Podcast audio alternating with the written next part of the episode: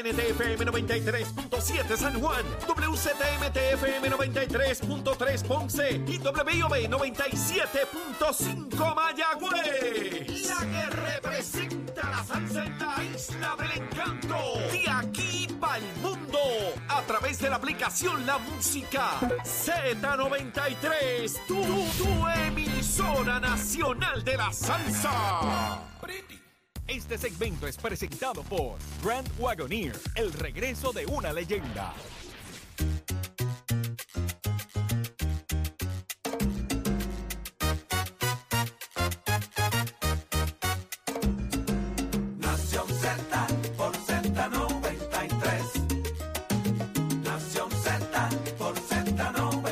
Z93. de elemento, aparte del tema del impuesto Ya al sol y otros puntos muy importantes análisis de- de tus mañanas de lo que ocurre en y fuera de Puerto Rico comienza aquí en Nación Z.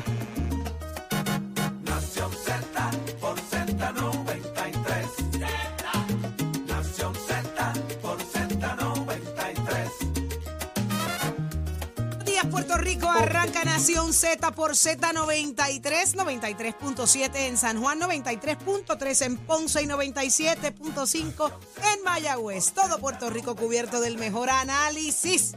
La buena información como a usted le gusta, porque es aquí donde le decimos hacia dónde nos llevan como país. Es aquí donde usted se hace parte de esta conversación a través de nuestra línea telefónica 622-0937. Anótelo tempranito que esto está caliente.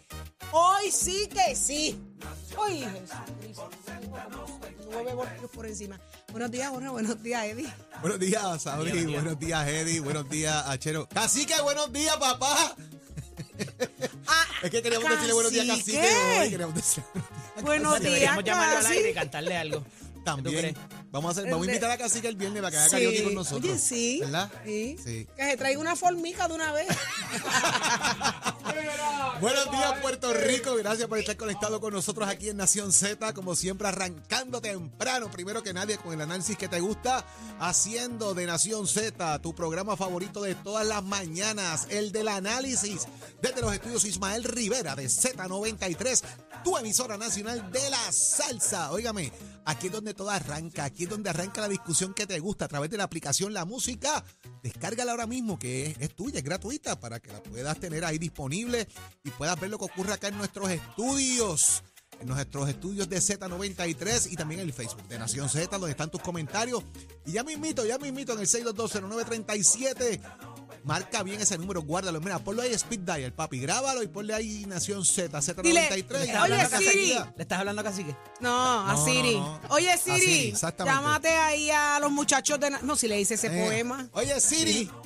Y ahí le dice, Nos saca la llama a biografía. Z93 Sí. y ahí se prende la cosa. ¿viste? A Nación Z. Porque todo comienza aquí. Buenos días, Eddie. Buenos días, Saudi. Buenos días, Jorge. Buenos días a todos los compañeros aquí en los estudios Ismael Rivera de la emisora nacional de la salsa. activó Siri, la- te oyo. Mira, mira, ahí está Siri Siri, llamando. te mira, mira, escucho. mira. Se le activó Ahí el está Siri Siri. llamando, sí, Oye, pero la sonó- mía sonó está el cuadro, sonó el durmiendo. cuadro. La mía no se activó. Está en mute. El tuyo está en mute. Mm, es Siri me acaba de peligroso. decir que se llama Una, Z93. una nueva mañana de miércoles, miércoles 19 de abril del año 2023. Si no llenó la planilla, ya se le hizo Ay, tarde. tú Ay, siempre. Eddie, mano, son las 6 de la mañana. brother, Estate quieto. Eddie. estar con ustedes. estate manso ahí, Esos chavos son pa' otra descansa, cosa. duérmete un jato chavos ahí. son para otra cosa. Los chavos son por otra cosa, ¿no viste ahorita? Un privilegio estar con ustedes una nueva mañana, nueva mañana acá con mucha información, las mejores entrevistas, pero sobre todo el análisis que han hecho sus favoritos. Hágase parte de nuestra conversación, el 6220937, 6220937, también a través del Facebook Live, dele like y share para eh, like y share para que pueda llegarles las notificaciones.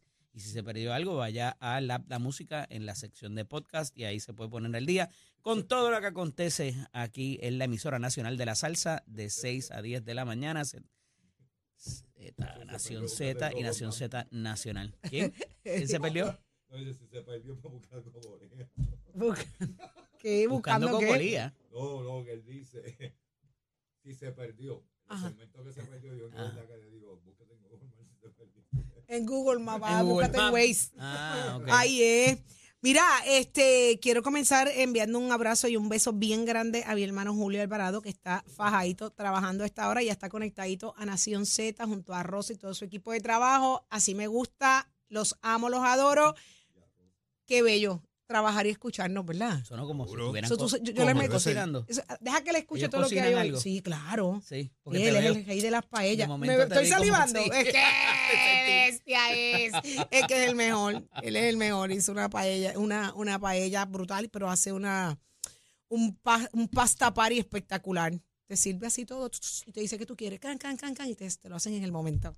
Y Ok, me dio unas me gusta alteras el el efecto sábado. 3D, el can, can, can. Sí, yo, yo, yo le No, no, añado se efectos especiales a se lo todo lo está que digo. saboreando. Can, can, Mira, estoy salivando de verdad. Can, can, can. Julio, te quiero, desgraciado. Yo no sabía que hacía chocolate Julio. para que le baje. Yo no sabía que Mira, hacía los Julio, tengo, pero, pero no cuando la vi a ella, cuando la escuché a ella hablando de eso, Mira eh, esto. tiene que ser algo que tenga que ver con comida. Estoy a dieta. Eso parece un Estoy a dieta. Tengo que bajar, Eso parece un tengo que bajar sobrecito. 20 libras. Mira, eso ¿Quiera parece o un no? sobrecito de sazón. ¿Verdad? Quiera o no, qui- tengo que bajar 20 libras porque me retaron. De verdad. Sí. Entonces, ahora cojo los dulces en la entrada, los mirarlos, pa' paseo, los mirarlos, pa' paseo mirarlos. y después los, los Sí. suelto. Bueno, vi ayer que los echaste en la cartera de Nicole. Sí, ahora los regalo, ahora los paso para adelante. Nicole, Bueno, feliz gordita, mami. Adelante, cómete todo lo que yo te zumbe en la cartera. no, pero tú te ves bien, no ¿Cómo es? te ves bien. Achero, gracias. Ay, mira. Me los voy a comer los dulces. Por eso que tú me dijiste nada más, yo me voy a comer los dulces. Cualquier excusa es buena, papá. ¿Viste? ¿Viste? No, pero verdad, con todo respeto, Manuel. La encontró, Viste, a mí me encanta cuando me dice con todo respeto. Encontró la excusa. Sí, con Sí, todo con respeto. todo el respeto es porque lo que viene detrás. No, no, Achero no. Achero no, Achero de Puerta Bonito. Mira, vamos a lo que vinimos hoy, un programazo. Hoy conversamos con el presidente del Senado, José Luis Dalmau. Ay, Virgen, hay que preguntarle muchas cositas a José Luis Dalmau. ¿Cómo está la cosa? ¿Y quién nos acompaña en el análisis del día? Como todos los, los miércoles está nuestro panel explosivo del representante Jorge Navarro Suárez y la ex representante Sonia Pacheco Irigoyen. Vamos a hablar del nuevo proyecto de estatus, así también eh, como esto de que el gobernador pudiera estar retirando los nombramientos, si, si parece que se los van a colgar, así que nos dirán ellos eh, sobre, sobre ese asunto. Y también va a estar con nosotros el representante del Partido Independentista puertorriqueño, Denis Márquez, que, oígame, viene a explicar esta cosa de si tenemos comisión residente o no en la coaligación de candidaturas, por qué uno sí, por qué otro no, eh, qué pasó con el presupuesto, las vistas. No todos se van a coaligar. Yo no sé si nos va a dar tiempo para todo lo que tenemos que hablar con Denis Márquez, pero yo me pero coaligo, tú te acá. coaligas, tú no te... Yo, Yo, eh, la conjugación te la dejo, yo te dejo la conjugación a ti. no, no, por eso es que hay unos, hay unos que no se van a coaligar. Por o sea, eso, entonces, esa conjugación yo te la, a ver qué nos dice él. la dejo a ti. Y las llamadas de ustedes que son lo más importante para todos nosotros a través del 6220937 porque usted se hace parte de esta conversación. Así que anota el numerito, ya mismo hablamos, pero muchas cosas pasando. Señores, ¿cómo y qué es noticia en Puerto Rico hoy? Eso lo dicen las portadas. Precision Health Centers te presenta la portada de Nación Z. En Precision Health Center le cuidamos de la cabeza a los pies.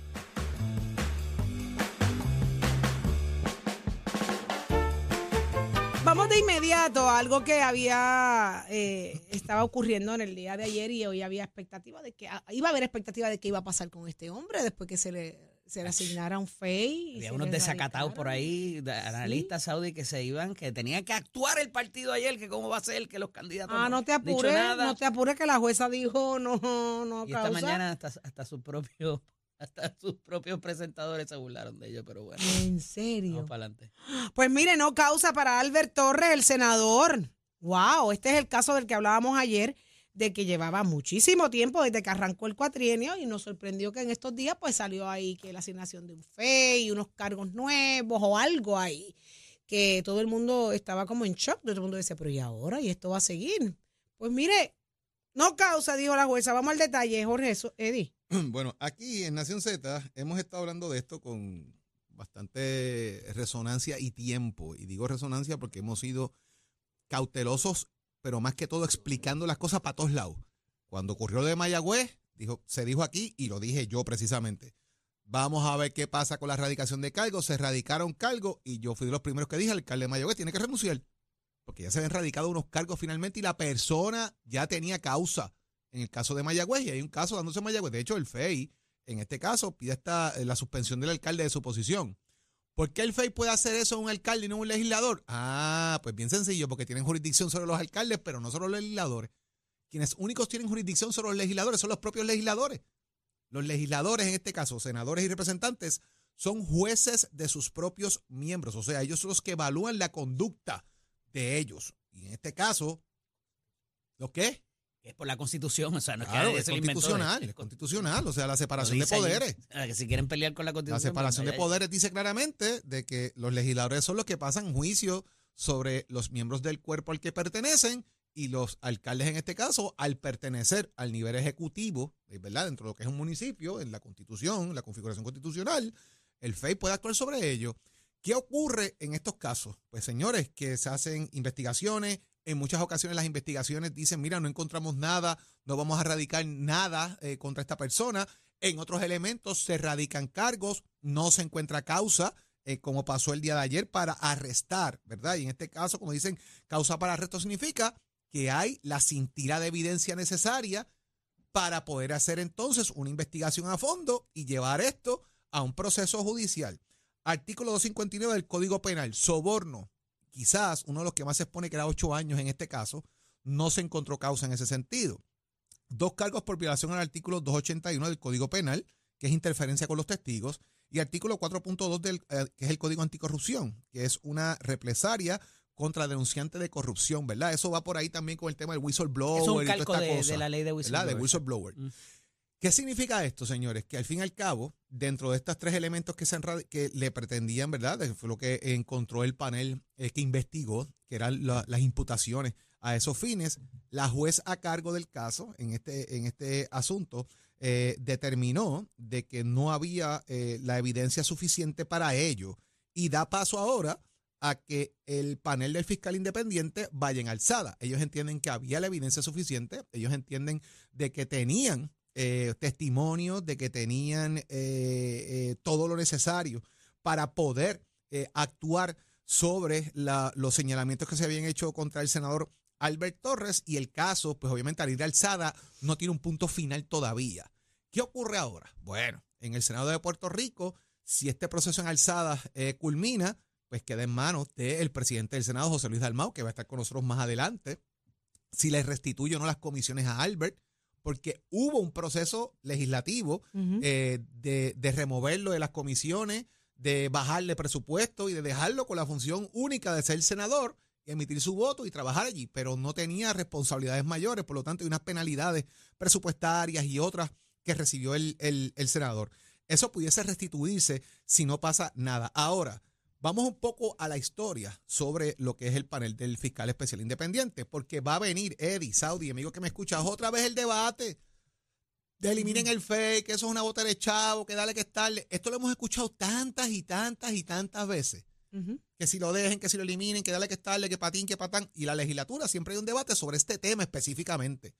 Y hay casos que el FEI ha sido muy resonante y en otros no. Hay unos que han sido bien fuertes.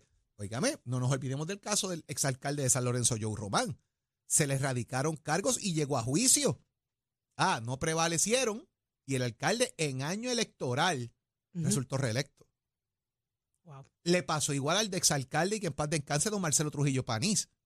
En año electoral no ocurrió nada, resultó reelecto. O sea que hay circunstancias, hay circunstancias basadas en los procesos judiciales. Y esos son los pesos y contrapesos del sistema judicial de Puerto Rico. Pero muchas veces, y consejo que no me han pedido, bájenle dos a la politiquería, porque usted es de un partido de otro, porque a veces, ¿verdad? Uno escucha gente gritando por ahí cuando es de un color, pero cuando es de otro no gritan igual. Así que si la balanza tiene que ser la misma, pues use la misma balanza para todos los casos. Y me parece que la cosa puede fluir mejor, Eddie. Oye, aquí hay diferentes varas y, y tanto eh, para el asunto de, de cómo se percibe el FEI. El FEI, eh, obviamente, eh, aquí hay un panel de ex jueces, hay unas consideraciones adicionales. O sea, no- esto no es que al fiscal o a la fiscal le dio la gana de erradicar Claro, esto y va y lo claro. presenta. O sea, esto pasan unos filtros. Ah, se ha, se ha acusado o se ha eh, hecho la denuncia de que son selectivos y son políticamente selectivos en quien acusa. Eh, pero la realidad es que tomaría que mucha gente se ponga de acuerdo para eso.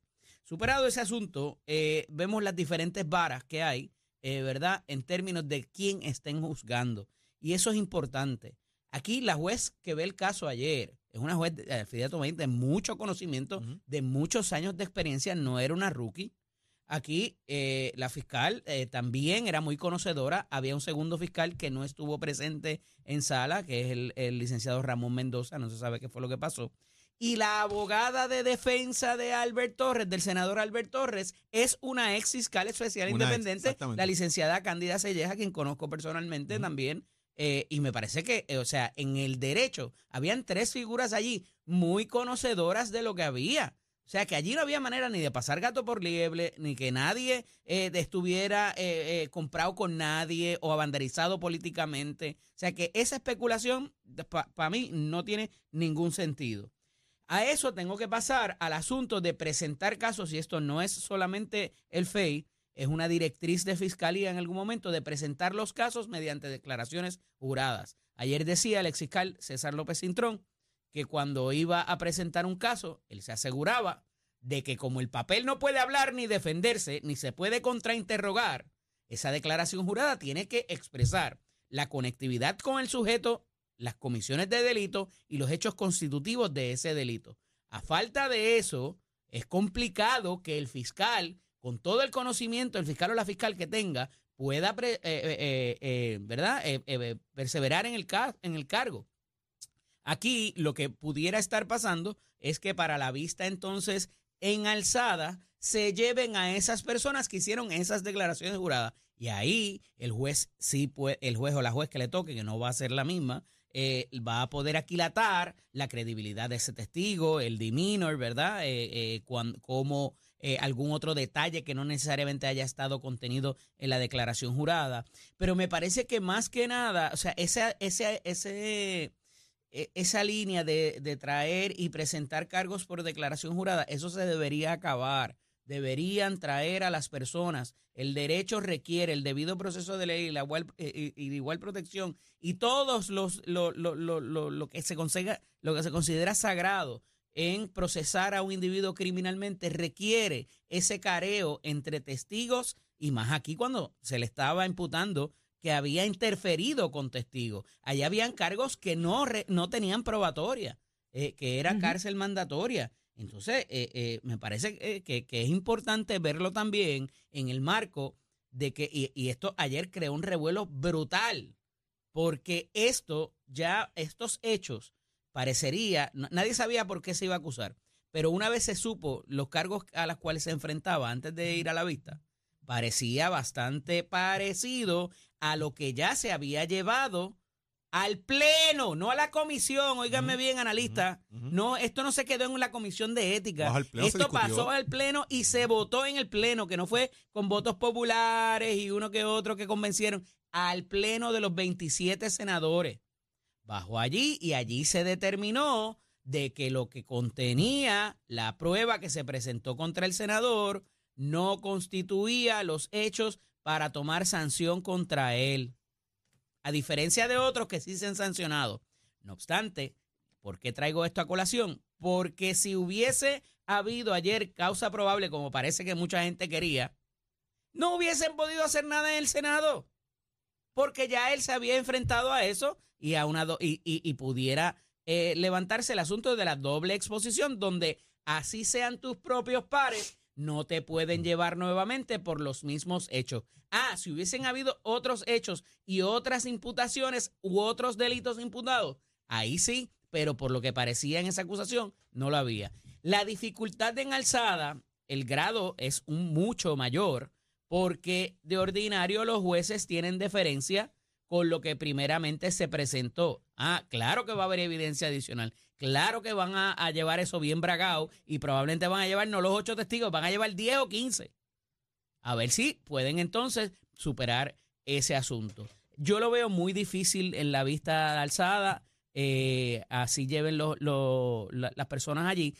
No porque la prueba sea floja o porque acusen selectivamente, sino porque ya por lo que perfila, inclusive personas legas, que muchos de ellos no son abogados, en el Senado, que no son del partido, ya determinaron que con lo que allí se contenía no había eh, motivación para eh, mínimamente darle algún castigo Imagínate procesarlo criminalmente. Así que va el quantum de prueba. Oye, y, finalmente. y- y que estemos claros, como tú dijiste, Eddie, allí había, hay gente muy profesional los que estaban llevando Pero esto. O sea, no, no son La aquí. licenciada Y no estamos hablando, aquí no estamos hablando de personas que son eh, rookie, o sea, son personas versadas, duchas en la materia, con experiencia y que tienen un caso para llevarlo. Y la, ese es el saldo de la justicia. Al fin y al cabo, que existe y que no existe, y alguien va a determinar si es o no es. Pero ese es el trabajo, y hay gente que conoce, que sabe lo que tiene que hacer, y que hacen su trabajo con pasión, y que no miran el tema si es rojo, si es azul, si es verde. Ah, eso lo miran afuera.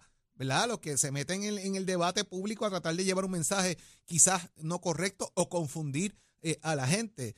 Y cuando uno tiene un micrófono de frente, uno debe ser responsable con lo que dice y la manera que lo expresa, independientemente sea su opinión. Uno dice, mi opinión es para que la gente sepa qué es lo que tú opinas versus cómo se dan los hechos. Y aquí unos hechos establecidos de cómo funcionan este tipo de elementos en ética. Se lo dice una persona que estuvo en la comisión de ética. Se lo dice una persona que fue referido a ética. Yo sé cómo funciona el mambo. Por eso les puedo hablar con, ¿verdad? Con, certeza de cómo se llevan estos procesos y lo, que, y lo que tiene que ver a la hora de pasar pruebas y los elementos necesarios. Y ayer, ayer, Pablo José Pido renuncia. Ayer Carmen Maldonado dijo que tienen que sentarlo en el Partido Popular y que se expresara sobre qué era más conveniente para el Partido Popular. Ayer el gobernador dijo que si le radicaban finalmente había causa, que debía dejar el escaño. Así que yo espero que esa misma vara la utilicen para todos los demás. De igual manera, cualquiera que se haya expresado. Porque volvemos, el debido proceso hay que darlo porque el hecho de que sea político no hay que quemarlo en la hoguera de golpe y No, pero porrazo entonces, pero sin que el proceso culmine. Si metiste, oye, Saudi, si cogiste los chavos, si lo hiciste mal y la prueba está ahí suficiente y te radicaron el cargo y ibas para juicio, ya son otros 20 pesos. Y con tu- y eso en juicio puede salir bien. Le pasó a Joe Román, le pasó a Marcelo Trujillo, ya son otros 20 pesos. Pero en este caso, que ni- no hay ni nada. Entonces, no ha pasado el proceso y ya, y ya está diciendo que lo ahorquen. sí, porque está mucha gente, muchos políticos están trabajando y hablando para las gradas. Claro. a complacer, claro, para la complacer afuera- audiencia y ellos ganar No, porque adeptos saben que en la como calle la gente quiere sangre porque están cansados. No, La porque ellos lo que están buscando es ganando adeptos para decirle a la gente, yo no soy como ellos, yo, yo no soy corrupto, mira cómo pido renuncia. Pero mira, Y se les está olvidando que cuando usted señala para adelante hay otro dedo que lo está señalando a usted. Hoy es él, mañana es- puede ser el Eso otro. es escupir para arriba. Exacto. Y hay que reconocer que hay una cacería de brujas. Claro, pero y mira, siempre se ha descrito el FEI como que esto es una cacería de brujas. Cuando tú le quieres poner el cascabel al gato, asignale un FEI. Y ya con eso le destruiste la imagen, la carrera y creas una percepción negativa de ese político. Y mira qué cosa más interesante. Todo el mundo pidió renuncias ayer y la jueza dijo no causa. O sea, ¿tú sabes cómo, cómo tú le destruyes la vida a esa persona? Porque olvídate de la parte política, es la personal, es la emocional. ¿Cómo tú quedas? Mano, Cuando entró y cuando salió. Pero para que estemos claros en algo. Entró con Fíjate mascarilla. Albert, entraste con mascarilla, haz lo tuyo. Y para que no te preguntaran, salió, había que protegerse, pero saliste enseñando los cordales, sin Pero mira, mascarilla. un punto importante, o sea, de esto, ayer el Contralor Electoral dijo algo bien importante, que no es solamente combatir la corrupción con las garras que pueda tener la ley electoral, es que también los partidos políticos tienen que hacer una mejor evaluación de quienes colocan en la papeleta. Y eso lo trajo el Contralor Electoral en un comentario que hizo en la vista que tuvo eh, Antier. Y lo ha repetido ya en muchas instancias. La responsabilidad es dual. Los partidos políticos tienen que meterse en este asunto y mirar quiénes son las figuras que colocan en las papeletas.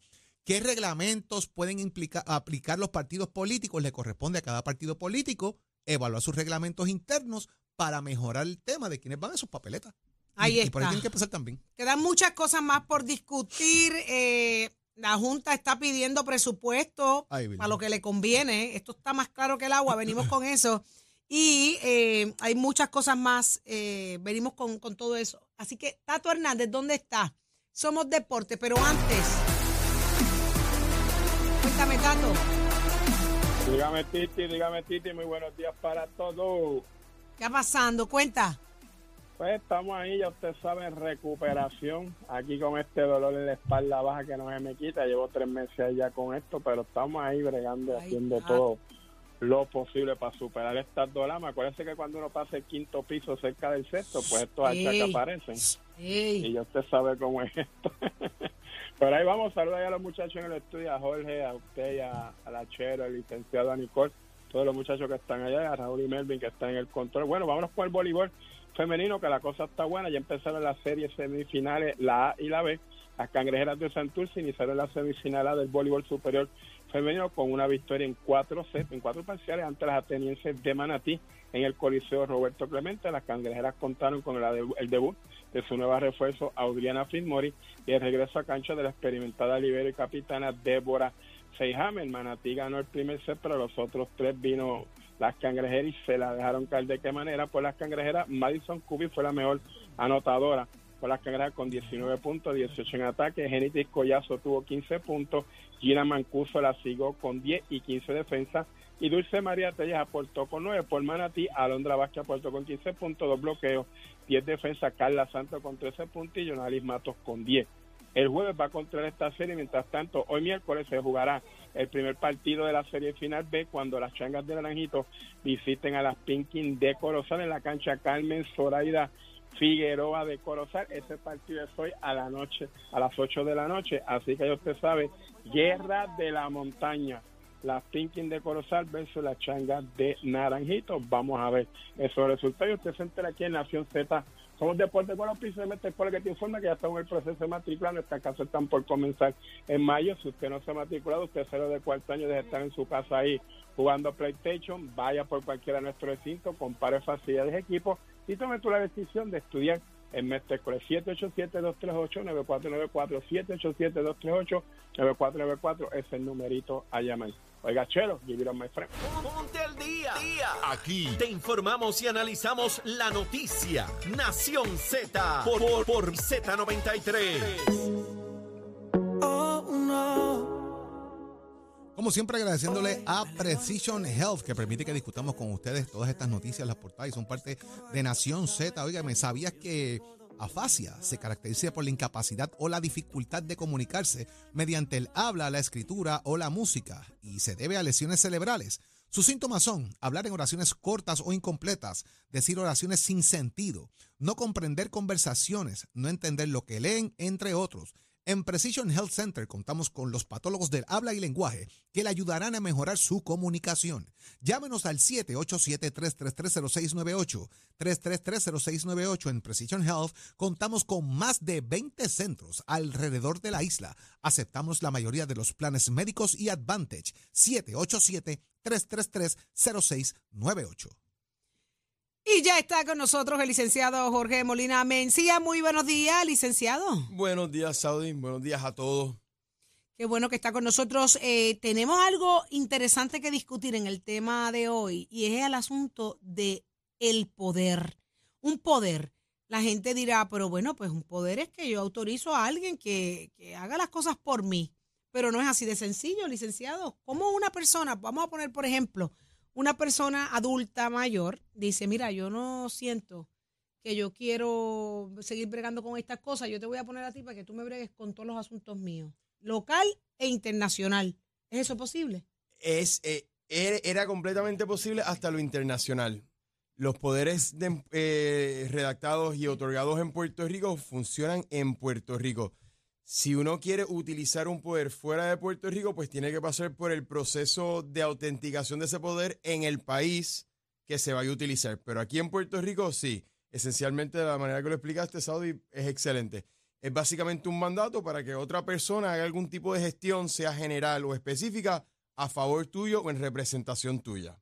Me, me- me gusta mucho porque, licenciado, eh, se debe hacer un documento legal para esto. Se tiene, se tiene Se que hacer tiene un documento hacer. legal para esto.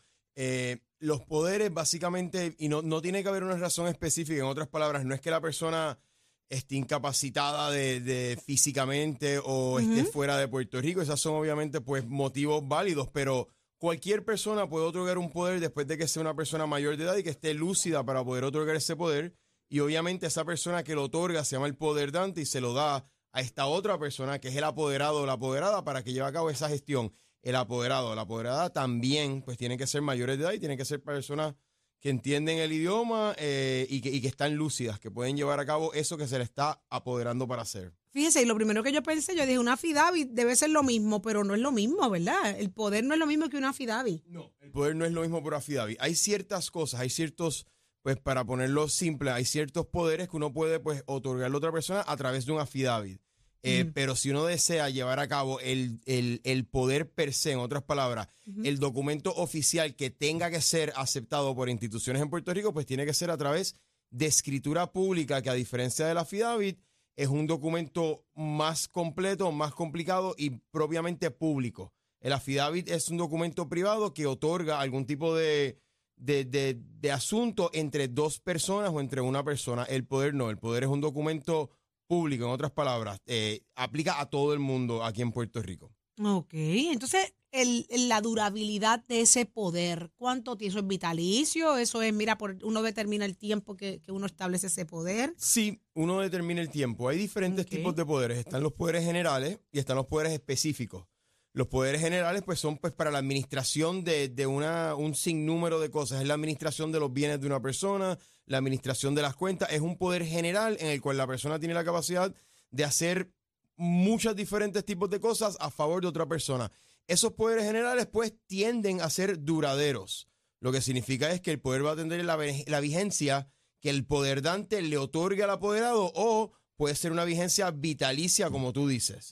A diferencia de ese poder, pues el poder específico, que es el poder que uno otorga a otra persona para que haga un acto en específico, ese poder termina o caduca tan pronto se lleva a cabo ese acto. O sea, si la persona fallece y No. había dejado ya ese Ya, poder, hasta ya, ahí llegó. Hasta ahí llegó. Los poderes solamente tienen vigencia en la vida del apoderado y del poder dante. Si una de esas dos personas fallece, ya no tiene validez el poder.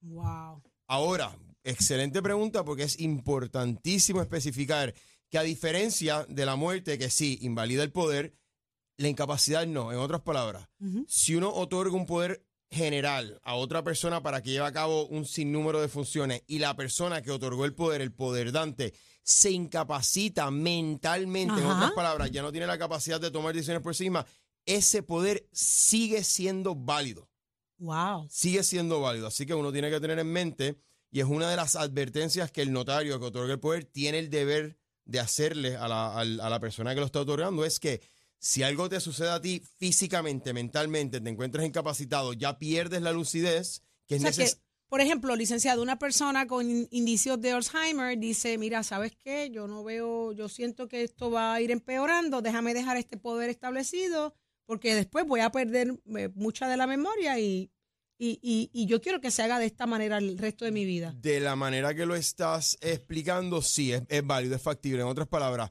el abogado, el notario que otorga un poder tiene un deber legal de, de, de, de entender cuando la persona está otorgando ese documento que está lúcida. Sin embargo, el, el- el- el notario no es doctor y no tiene, pues, obviamente, que entrar en esos tecnicismos, esos requisitos de doctor. Lo importante es que la persona que lo otorga, cuando lo otorga, esté lúcida, tenga la capacidad mental de saber lo que está haciendo. Una vez que esa persona pues pasa esa fase de otorgamiento del poder, esa persona pues puede incapacitarse o los, los efectos del Alzheimer pueden incrementar y sí, y ese poder continúa siendo válido y si la persona lo otorgó con ese propósito, pues es un propósito completamente válido y legal y el poder sí funciona. Sin embargo, si esa persona ya cuando va a otorgar el poder se le notan, ¿ok? La- lo- los indicios del. Alzheimer o los problemas mentales, pues ahí, ahí es donde entra la, el- la ética de la profesión, en que el abogado tiene que decidir, ¿ok? Que sabemos que no es- el abogado no es doctor, pero si, si los síntomas sí son ya visibles, ya es notable que la persona a lo mejor no entiende capaz, capa- eh, cabalmente lo que está otorgando, pues ahí no se debe o no se puede otorgar el poder. Aunque el mismo médico diga, mira, esta persona está totalmente lúcida, pero ya tiene indicios de Alzheimer. No, no, no. No si- puede si ser así. Si el médico dice eso, no hay problema. Un abogado no tiene ningún tipo de O sea, se- capacidad se adjunta para ahí, no hay problema. Eh, no hay problema. La- ¿Y el después poder? de la que persona venga, se, se entienda lo que está haciendo, no haya ningún tipo de, de- de indicio de que la persona no sepa lo que está haciendo, pues sí, no hay ningún tipo de problema. El, otro- el abogado puede otorgar el poder. Ni coaccionado, claro. Es algo extremadamente importante. Los poderes tienen que ser otorgados voluntariamente, libremente y con conocimiento de lo que se está haciendo. Me encanta el tema, licenciado. Hay, hay diferentes tipos de poderes y usted cree que los podamos tocar la próxima semana. Eh, sí, sí, absolutamente. Vamos a, tomar, a tocarlos la próxima semana para que usted esté pendiente acá a Nación Z. Esto, esto nadie se imaginaba que, que- que tenía tanta, tanta fuerza eh, eh, otorgar ese documento, ese poder eh, deja muchas cosas claras eventualmente. Así que muchísimas gracias, licenciado. ¿Dónde hay que comunicarse con usted? El número de la oficina es el 787-740-6188 y también se pueden contactar en el correo electrónico molinatorolawoffice.yahoo.com. Repítame el numerito. 787-740-6188. Ya está. Licenciado Jorge Molina Mencía, el de Nación Z, el que usted va a llamar y le dice, mire que Saudi me dijo que yo lo llamara. Así que ahí está. Muchísimas gracias, licenciado, como siempre, por A estar ustedes. con nosotros. La semana que viene, ¿cuáles son esos tipos de poderes? Se va a sorprender. Pero mira, Acherito, Próximo. No te despegues de Nación Z. Próximo. Hoy en Nación Z llega José Luis Dalmao, el presidente del Senado, llega Denis Márquez, representante del Partido Independentista puertorriqueño, y ahorita, en solo segundos, abrimos nuestras líneas telefónicas 6220937 porque tu opinión es importante y eres parte de esta conversación. Llévatela, chero.